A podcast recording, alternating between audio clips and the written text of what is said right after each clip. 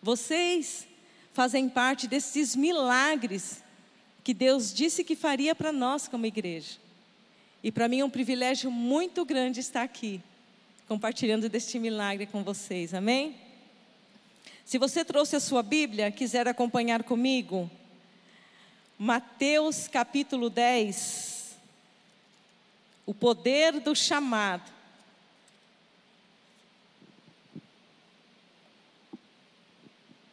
Amém. Você está aí? Vamos nos conectar com a palavra do céu.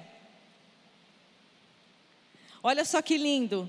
Jesus falando para um grupo de pessoas, chamando seus doze discípulos, deu-lhes autoridade para expulsar espíritos imundos e curar todas as doenças e enfermidades. Você pode repetir comigo? Jesus chamou doze discípulos, os seus doze discípulos, e deu-lhes autoridade. Você pode dizer autoridade. Para quantos discípulos Deus, Jesus deu autoridade? Doze. Primeiro ele chamou doze e pronto. Versículo 2: Estes são os nomes dos doze, aliás, doze apóstolos. Primeiro, Simão chamado Pedro, e André, seu irmão, Tiago, filho de Zebedeu, e João, seu irmão, Filipe e Bartolomeu, Tomé e Mateus, o publicano, Tiago, filho de Alfeu, e Tadeu, Simão o Zelote e Judas Iscariotes, que o traiu.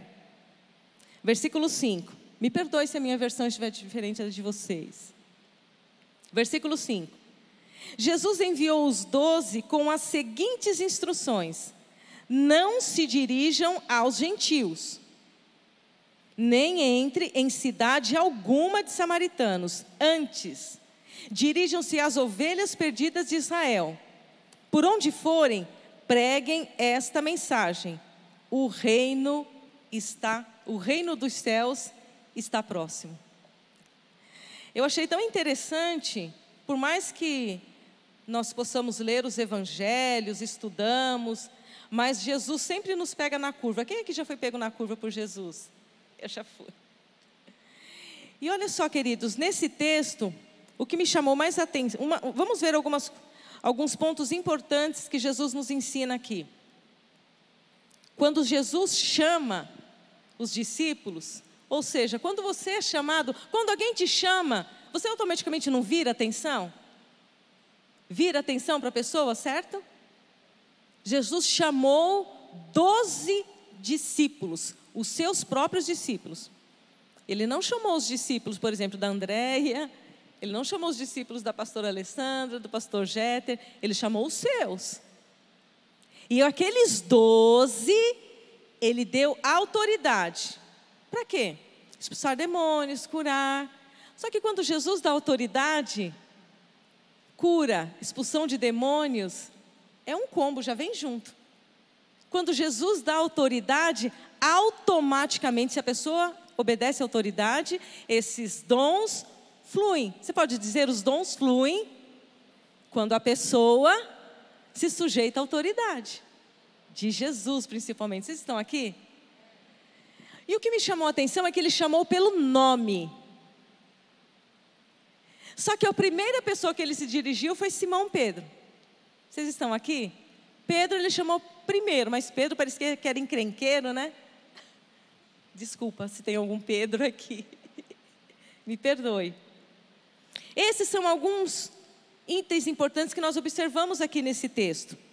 Ele dá autoridade para exercer determinada função chama pelo nome. Ele dá uma direção. Vocês vão pelo caminho onde estão o que? As ovelhas perdidas da casa de Israel. Vocês se lembram disso que está no texto? Está escrito no versículo 5. Ele falou: Ide diante das ovelhas perdidas da casa de Israel. Só que ele fala: Não se dirijam aos gentios. Só que ele fala uma outra situação. Antes, dirija suas ovelhas perdidas e por onde forem, preguem esta mensagem. Por que será que quando Deus nos dá a oportunidade de falar dele, nós queremos ir falar para outra pessoa, nós queremos ir para outro caminho e nós queremos falar aquilo que nós quisermos? Não. Jesus falou: vocês vão ante as ovelhas perdidas de Israel e preguem esta mensagem: o reino dos céus está próximo. Não era para falar outra coisa. Ah, irmã, então, sabe, pastora Alessandra, então vi lá de São Paulo. Então, sabe que Deus falou? Ai, queria tanto conversar com você. Não era para falar nada disso. Era para dizer: o reino dos céus está próximo. Não era para simplesmente trocar as palavras, não era para encaixar, ah, mas se eu colocar esse versículo aqui vai ficar bom, se eu colocar essa frase vai ficar melhor. Não, não é para falar nada disso. Era enfático. Você vai diante daquelas pessoas, aquelas pessoas que eu estou procurando, e vai dizer que o reino de Deus está próximo. É isso que Jesus mandou falar. Vocês estão aqui? Gente, pelo amor de Deus, eu não tenho liberdade, não tenho autoridade, eu não posso bater em ninguém.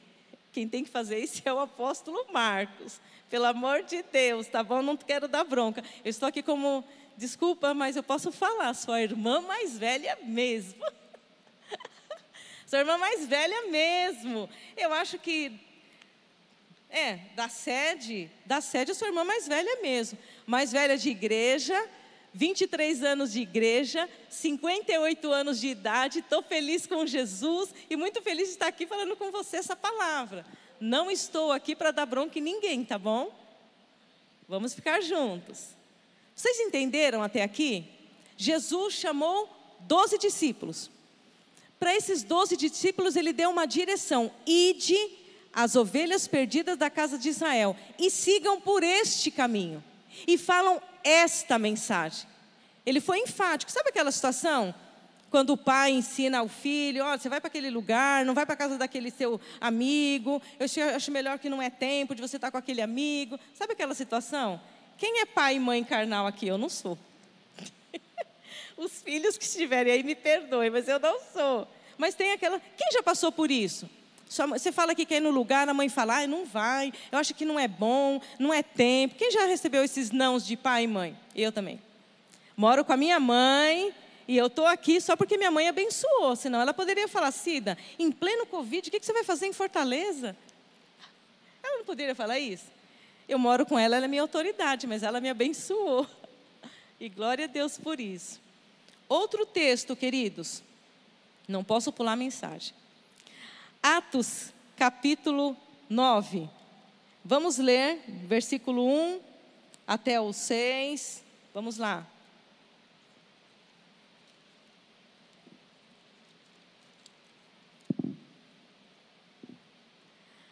Atos capítulo 9, essa passagem aqui com o apóstolo Paulo, mostra antes uma, uma situação onde Filipe estava evangelizando, e ele evangelizou um eunuco, e Felipe foi trasladado para um lugar, e aí chega até o, o apóstolo Paulo no versículo, no capítulo 9.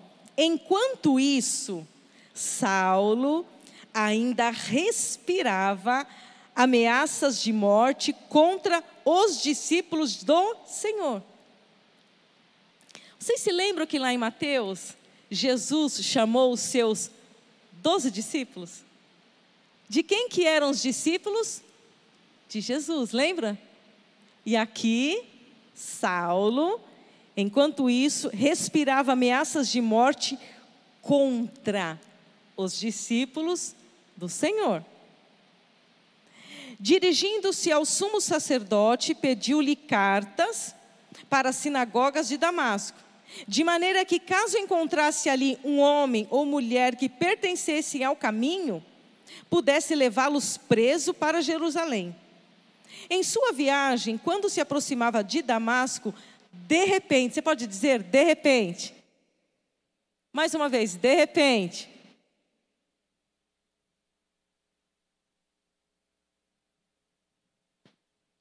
De repente, veio que como uma luz. Vamos lá, peraí. Encontrar. De repente brilhou ao seu redor uma luz vinda do céu. Ele caiu por terra e ouviu uma voz que lhe dizia: Saulo, Saulo, por que você me persegue? Saulo perguntou: Quem és tu, Senhor? Ele respondeu: Eu sou Jesus, a quem você persegue. Levante-se, entre na cidade, alguém lhe dirá o que você deve fazer. Vou lá agora para o versículo 10.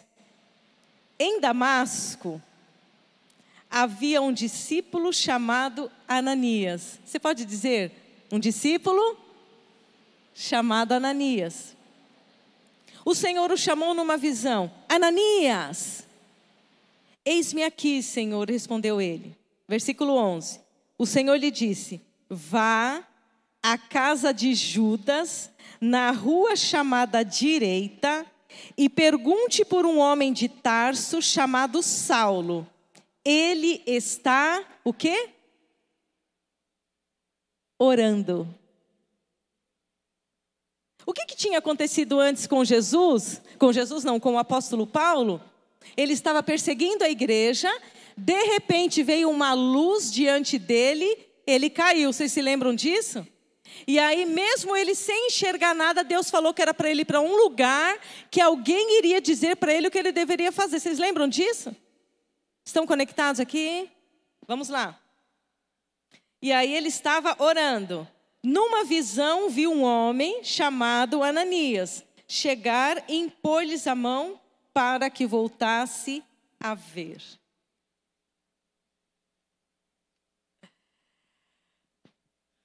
Vamos lá, versículo 13. Respondeu Ananias: Senhor, tenho ouvido muita coisa a respeito desse homem e de todo o mal que ele tem feito aos teus santos em Jerusalém. Ele chegou aqui com autorização dos chefes, dos sacerdotes, para prenderem todos os que invocam seu nome. Mas o Senhor lhe disse, disse a Ananias: Vá. Este homem é meu instrumento escolhido para levar o meu nome perante os gentios e seus reis, e perante o povo de Israel. Versículo 16: Mostrarei a ele o quanto deve sofrer pelo meu nome. Queridos, vamos fazer um paralelo aqui entre dois textos? Lá em Mateus capítulo 10, Jesus chamou quantos discípulos? Doze. E aí ele deu nome a cada, chamou cada um dos doze pelo nome. Vocês se lembram disso?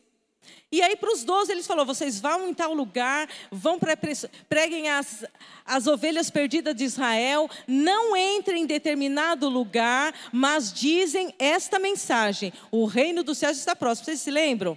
Jesus chamou doze e deu essa instrução. Aqui, Jesus estava sendo perseguido por um homem. Quem aqui já passou por um, desculpa o termo, pastor Alessandra, o apóstolo não vai poder ver, um perrengue, alguma dificuldade, você fala, meu Deus, por que, que essa pessoa fica me perseguindo? Meu Deus, quanto problema, quem já passou por isso? Você está vendo que de repente não é o diabo que está perseguindo você? São as pessoas, as circunstâncias que estão perseguindo Jesus em você? Por que, que essa pessoa não sai de perto de mim? Essa pessoa é o problema. Meu Deus, vou levar para a pastora Lisa ministrar. Eu de novo não, eu de novo não. Gente, é Jesus em você. Atrai as pessoas. O apóstolo Paulo estava perseguindo Jesus nos cristãos. Ele estava perseguindo Jesus em cada cristão, só que ele queria matar. Por que, que ele queria matar? Porque ele não tinha o que os discípulos de Jesus tinham. Ele queria, ele tinha fome da palavra. E quando Jesus falou, Saulo, por que você me persegue? Ele nem sabia que ele estava perseguindo Jesus. Ele estava perseguindo Jesus. E olha só que coisa linda, quando ele teve um encontro com Jesus, você pode dizer comigo, os olhos dele se abriram se abriram de tal forma que ele não podia enxergar Só que Jesus falou para ele: vá para determinado lugar, que alguém lá vai te dizer o que você deve fazer. Querido, Saulo teve um encontro com Jesus. Desculpa, lá em São Paulo é pagode. Ele não foi lá para a balada, ele não foi comemorar comer na casa da esfirra, na casa da pizza, ele não foi fazer churrasco. Aceitei, agora eu estou na igreja, pastora Lisa. Ai, agora eu estou na igreja, vou fazer uma festa. Não. Ele foi orar. Você pode dizer comigo? Quando nós temos um encontro com Jesus, nós temos que ter sede da palavra. É por isso que o seu familiar fala: você não sai da igreja, você não sai da igreja mesmo, porque você tem sede da palavra, você tem sede de Jesus, você quer buscar mais a palavra, você quer buscar conhecimento. É por isso que nós amamos estar na igreja. Só que Paulo não conhecia nenhuma sinagoga, só que ele estava orando. E no momento que ele estava orando, Deus deu uma visão para ele de um homem chamado Ananias que iria chegar, impor as mãos sobre ele e ele iria enxergar. Quantas pessoas, de repente, você já orou, você fez jejum, vocês estão num período de jejum, e de repente estão esperando você chegar para que eles tenham um encontro com Jesus. Foi isso que aconteceu, querido. No momento que Saulo estava orando, Deus mostrou para ele que Ananias iria chegar, impor as mãos sobre ele e ele seria curado. Quem aqui já teve a oportunidade de encontrar alguém e a pessoa falar: Parece que eu já te conheço? Quem já teve essa oportunidade? Parece que eu te conheço de algum lugar. Parece que eu te conheço de algum lugar, já te vi em algum lugar. Foi ontem, foi anteontem que eu estava com a pastora Alessandra num lugar. Eu falei, eu acho que eu conheço essa moça em algum lugar. E aí, não, mesmo que eu não conhecesse mesmo fisicamente, eu fui lá, falei, olha, Deus colocou no meu coração sobre isso, sobre a sua vida, para e que aconteça. Não sei se ela crê ou não, mas eu fiz a minha parte. Querido, é isso. De repente, Deus colocou você diante de alguém e você vai ser um canal de bênção para essa pessoa ter um encontro com Jesus. Vocês estão aqui? Vocês estão entendendo essa palavra? Quando nós temos um, um encontro com Jesus, os nossos olhos se abrem. Os olhos do apóstolo Paulo se abriram. E ele não teve dúvidas, ele teve que ir orar. Só que quando ele estava orando, veio Ananias e deu uma direção para ele do que ele deveria fazer. Ananias começou a ser o discipulador, o mentor do homem mais terrível daquela cidade. Meu querido, minha querida, eu não sei de repente como você chegou aqui, o que você está esperando, mas Deus está esperando algo de você. O que nós aprendemos agora nesse outro texto aqui? Quando nós temos um encontro com Jesus, os nossos olhos se abrem. O nosso comportamento muda. Ai, pastora, se do meu ainda não mudou. Eu acho que mudou. Se não tivesse mudado, você não estaria aqui. Ananias deu justificativas para Deus para não ir atrás de Saulo. Mediante o que Deus está falando aqui, de Saulo, você acha que ele não conhecia? Ele não sabia quem era Saulo? Um homem que matava cristão, um homem super bravo. Gente, ele cheirava violência, ele respirava violência, ele ansiava violência. E Ananias começou a falar: Senhor, mas aquele cara tal, e Deus assim. Falar que nem o pastor já. Vai logo. Foi isso que ele falou. Ele falou: vá, não é pastor Davi, vá, vá. Não adianta dar justificativa, vai. Porque esse é alguém escolhido. Você pode dizer, ele foi escolhido por Deus. Só que Deus não estava olhando o passado do, do Saulo, porque ele não tinha mudado o nome dele ali. Era Saulo, lembra? Ele falou: um homem de Tarso chamado Saulo.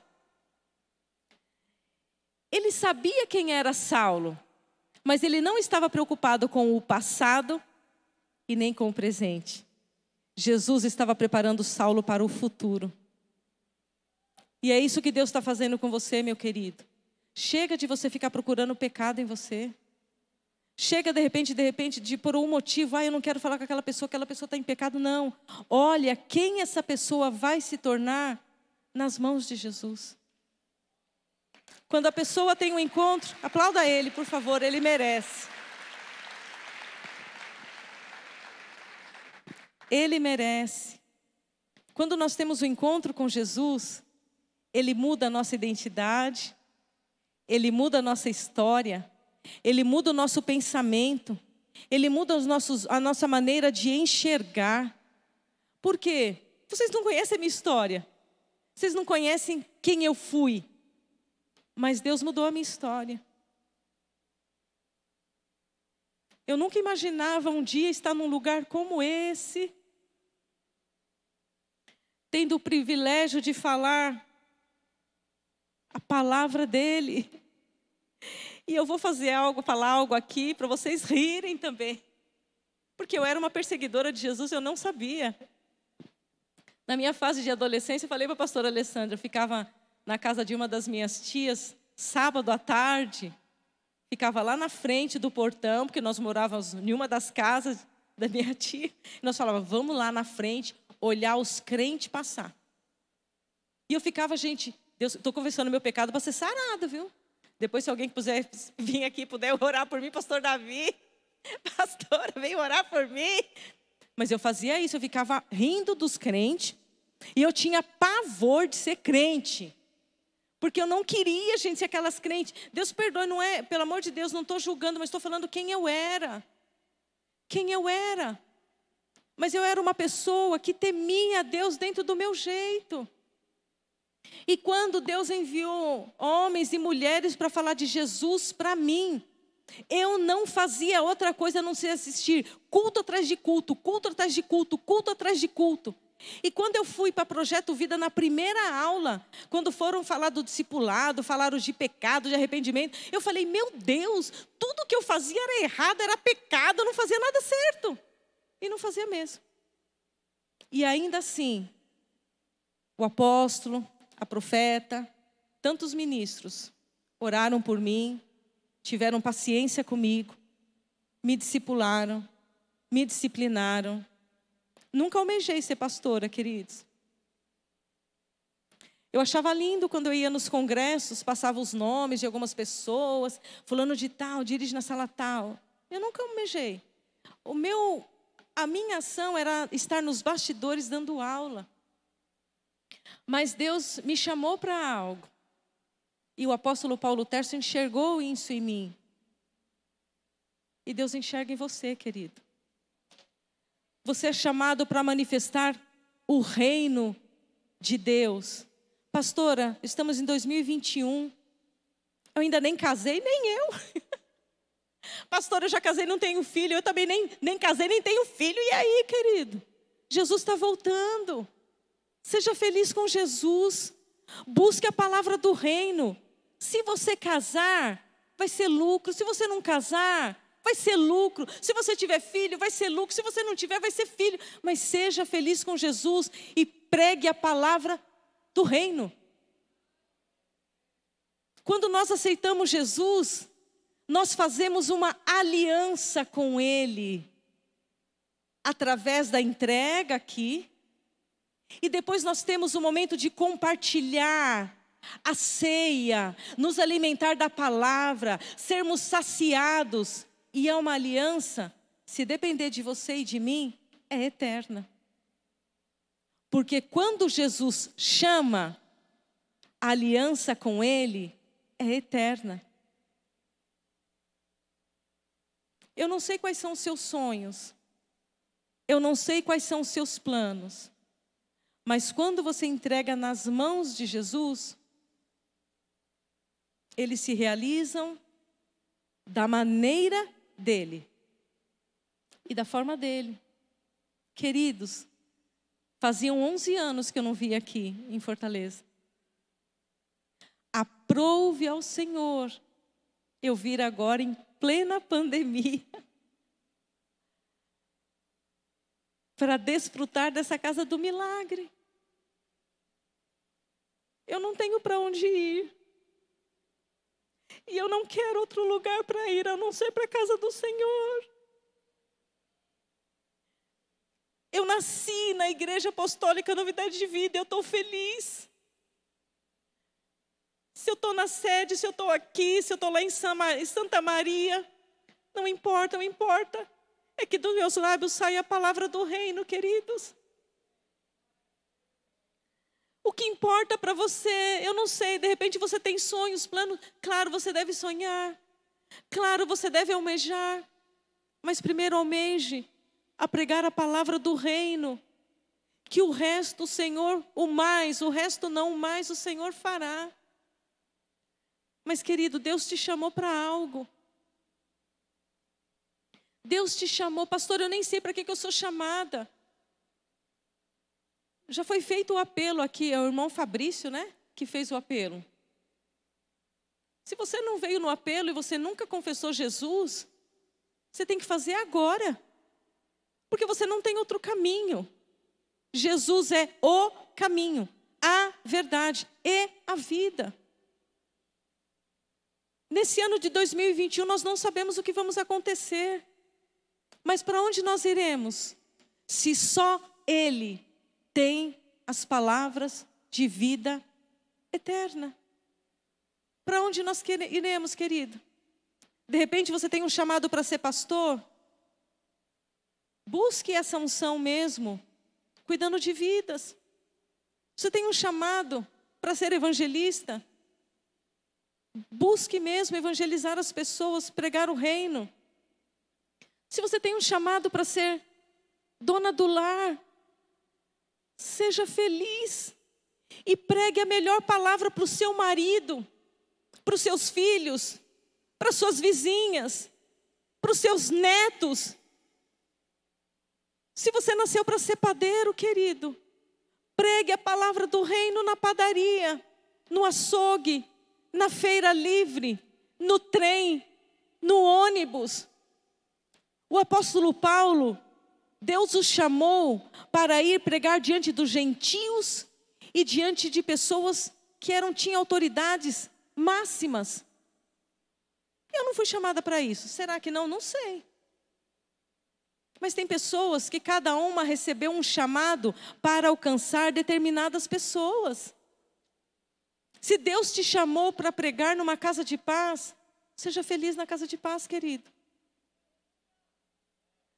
Teve uma situação que Deus me levou numa empresa super top lá em São Paulo, e aí eu já comecei a olhar e falei, meu Deus, qual sala dá para fazer uma casa de paz aqui? E aí ela começou a me levar em tudo quanto eu falei, meu Deus, aonde que dá para fazer uma casa de paz aqui? Aonde? No estacionamento. Eu já comecei a fazer um mapeamento. Não era o meu chamado, querido. Eu estava lá para uma ação específica. Uns foram chamados para estar com um nível de pessoas. Às vezes Deus nos, nos dá essa oportunidade, mas seja feliz com o que Deus chamou para você fazer aquilo. Queridos, glória a Deus pelo câmera, glória a Deus por cada um, glória a Deus pelos intercessores que eles nem aparecem. Glória a Deus pelos ministros de criança, porque eles nem aparecem aqui. Às vezes, eu não sei aqui, mas lá na sede, às vezes os pais esquecem de buscar as crianças. E está todo mundo fechando, cadê a criança? Cadê a criança? Vamos aplaudir o Ministério Infantil, queridos. Glória a Deus. Os intercessores, cada obreiro, o segurança, as pessoas que cuidam da limpeza. Glória a Deus por isso é chamado. Cada um tem um dom, um chamado, mas todos participam da ceia com o Senhor. Eu perguntei para a pastora Alessandra ela, se eu podia pregar aqui, porque eu falei, meu Deus, é muita presunção estou pegando aqui no lugar do apóstolo, pelo amor de Deus, é muita presunção pregar aqui onde estão os pastores da casa pregam. Eu sou acostumada a pregar embaixo e eu não ligo, queridos. Ela falou, pastora, não dá por causa das câmeras. Pastor Marcos está vindo, o apóstolo Marcos está vindo isso. Mas, queridos, pelo amor de Deus, cada um foi chamado para um propósito. Seja feliz. Aonde você. Claro, Deus pode você fazer, fazer você ir além? Pode. Mas se você nasceu e você é feliz nos bastidores, servindo aonde ninguém vê. Nós viemos aqui na quarta-feira, estava tudo escuro, não dava para enxergar. E tinha um rapaz aqui cuidando de tudo isso. Ele nem está aqui agora, nem sei. Mas ele estava servindo, é o chamado, queridos. O apóstolo Paulo recebeu um chamado de Deus. Você pode dizer comigo? O apóstolo Paulo foi chamado pelo nome. Deus, Jesus, conhecia quem era Saulo. Você acha que ele não sabe quem é você? Você acha que Jesus não te conhece? Você acha que Jesus não sabe o que você fez, o que você está pensando em fazer, mas o que ele está vendo é o que você fará nas mãos dele? O que você vai fazer através das mãos dele? É para isso que Jesus está preocupado, querido. Cabe a mim e a você se consagrar mais para que ele te use com poder e glória. Os discípulos, Jesus chamou cada um pelo nome.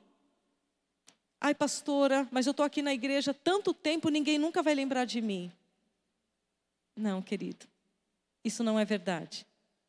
Deus não esquece de ninguém. E eu posso dizer com muita propriedade: o apóstolo Marcos, a profeta Fernanda, eles podem não estar aqui agora, mas eles não esquecem da igreja. Eles não esquecem da igreja. Porque a Bíblia diz que Deus levantaria pastores segundo o coração dele para cuidar de um rebanho. E eles almejam muito estar com vocês todos os dias, mas eles não podem. Mas não quer dizer que eles não amam vocês. Eles conhecem vocês. Eles podem de repente passar despercebido em algum momento e não te cumprimentar, mas não é porque eles não querem. Deus não esquece, não esqueceu de você. Você não está esquecido num banco. Você não está esquecido na sua casa. De repente o seu pai, a tua mãe, teu avô, teu tataravô, seu bisavô, de repente alguém te rejeitou, mas Deus não te rejeita. Deus não te rejeita. E os seus pais de repente não te rejeitaram porque eles não sabiam, eles não conheciam esse Jesus. Por isso, meu querido e minha querida, Deus te chamou com um propósito: manifestar e pregar o reino dos céus. Aonde você estiver, aonde você for, valorize o chamado de Jesus. Aqui, o apóstolo Paulo, ele perseguia, sim, os cristãos. Mas quantas vezes, quantas vezes ele passou por guerra, foi humilhado, foi perseguido, juraram ele de morte. Quem já leu os relatos que o apóstolo Paulo Tarso foi jurado, apóstolo de Paulo de Tarso foi jurado de morte? Queriam matá-lo. E nem por isso ele passou por ressentimento, raiz de amargura, ficou magoado. Quem já leu algum relato que o apóstolo Paulo de Tarso passou por cura e libertação com a pastora? Iracema. Não, gente. Ele não passou por isso. E agora, por algumas situações, a gente fica melindrado. A gente fica, puxa, não me colocaram na escala hoje. Por que, que não me colocaram? Trouxeram uma pastora de São Paulo. Que prepotência. Não, querido. Seria muita prepotência minha ficar, falar, me coloca na escala, me coloca. Eu me senti muito honrada, muito honrada. Mas existe um tempo e um propósito para todas as coisas. Nós podemos sim ser perseguidos. Mas vamos ler um texto juntos? Vocês estão entendendo? 2 Coríntios, capítulo 4, versículo 8. Se o ministério de louvor puder me ajudar, onde eles estão?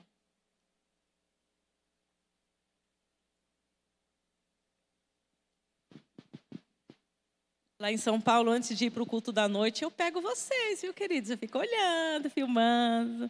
Olha, a Aline tal, a fulano tal. Eu vejo o pastor Jeter tal, a pastora Alessandra tal. Eu fico olhando todos. Mas aí não dá para assistir tudo porque nós temos que ir para o culto.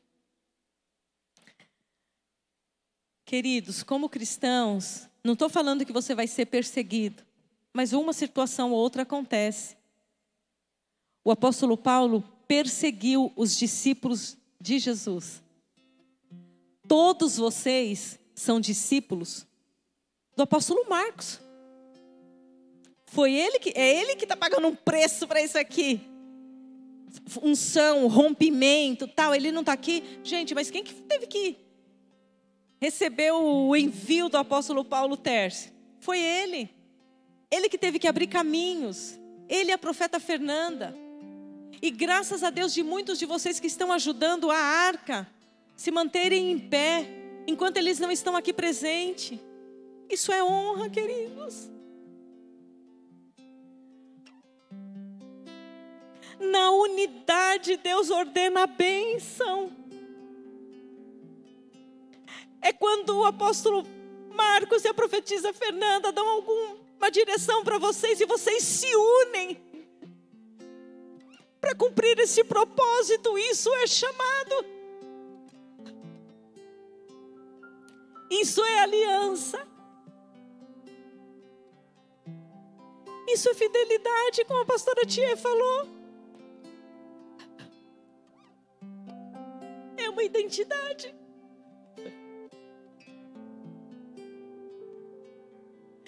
Eu estou na novidade de vida, queridos. Tantas coisas aconteceram. Mês de setembro para nós foi muito difícil.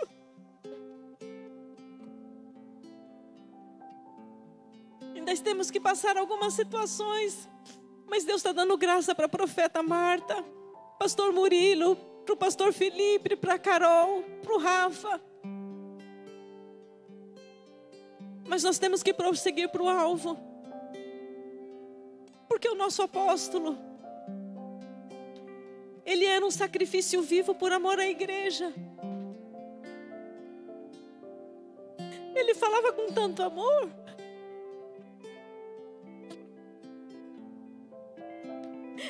Ele tinha tanta honra de vocês, queridos.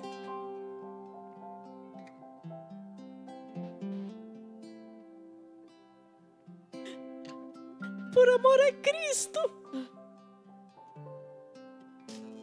Apóstolo Marcos e a profeta Fernanda também estão aqui é por amor a Cristo, querido, e por amor a vocês.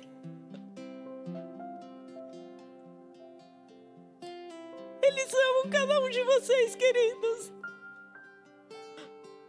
Identidade. Chamados tem a ver com uma identidade. Andar em novidade de vida em novidade de espírito, ser uma nova criatura. As coisas velhas se passaram. Ai, pastora, mas eu quero ser evangelista. Não importa, querido, faça a obra como um verdadeiro evangelista.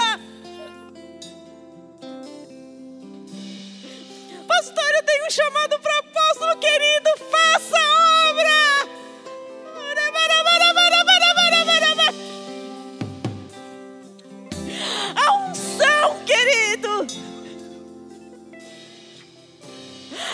unção vem para quem é obediente. Faça a obra, faça a obra.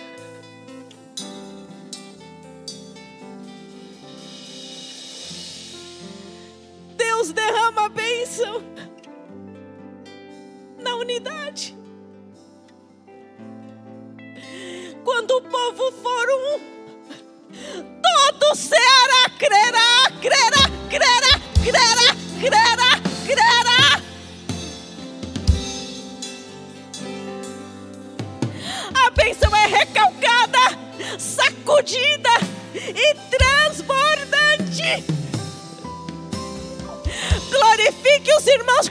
sentados ali no fruto. No...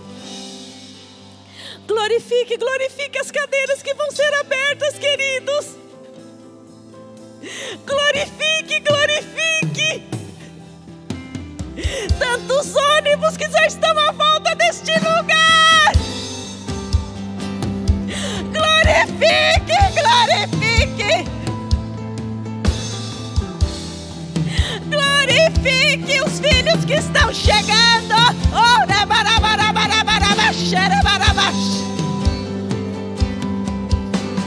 Glorifique os filhos que estão chegando.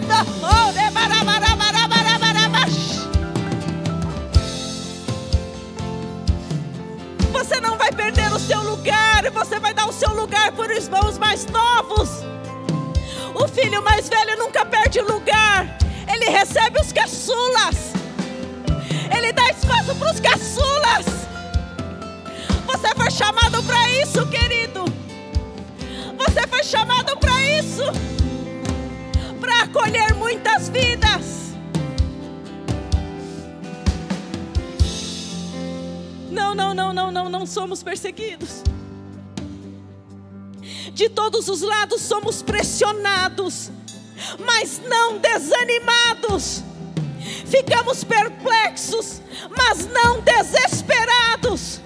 Somos perseguidos, mas não abandonados. Abatidos, mas não destruídos. Trazemos sempre em nosso corpo o morrer de Jesus, porque a vida de Deus também seja revelada no nosso corpo. Se coloque de pé, querido. Se você puder, claro. Para onde você vai, querido? Para onde? Para onde? Só Jesus tem as palavras de vida eterna.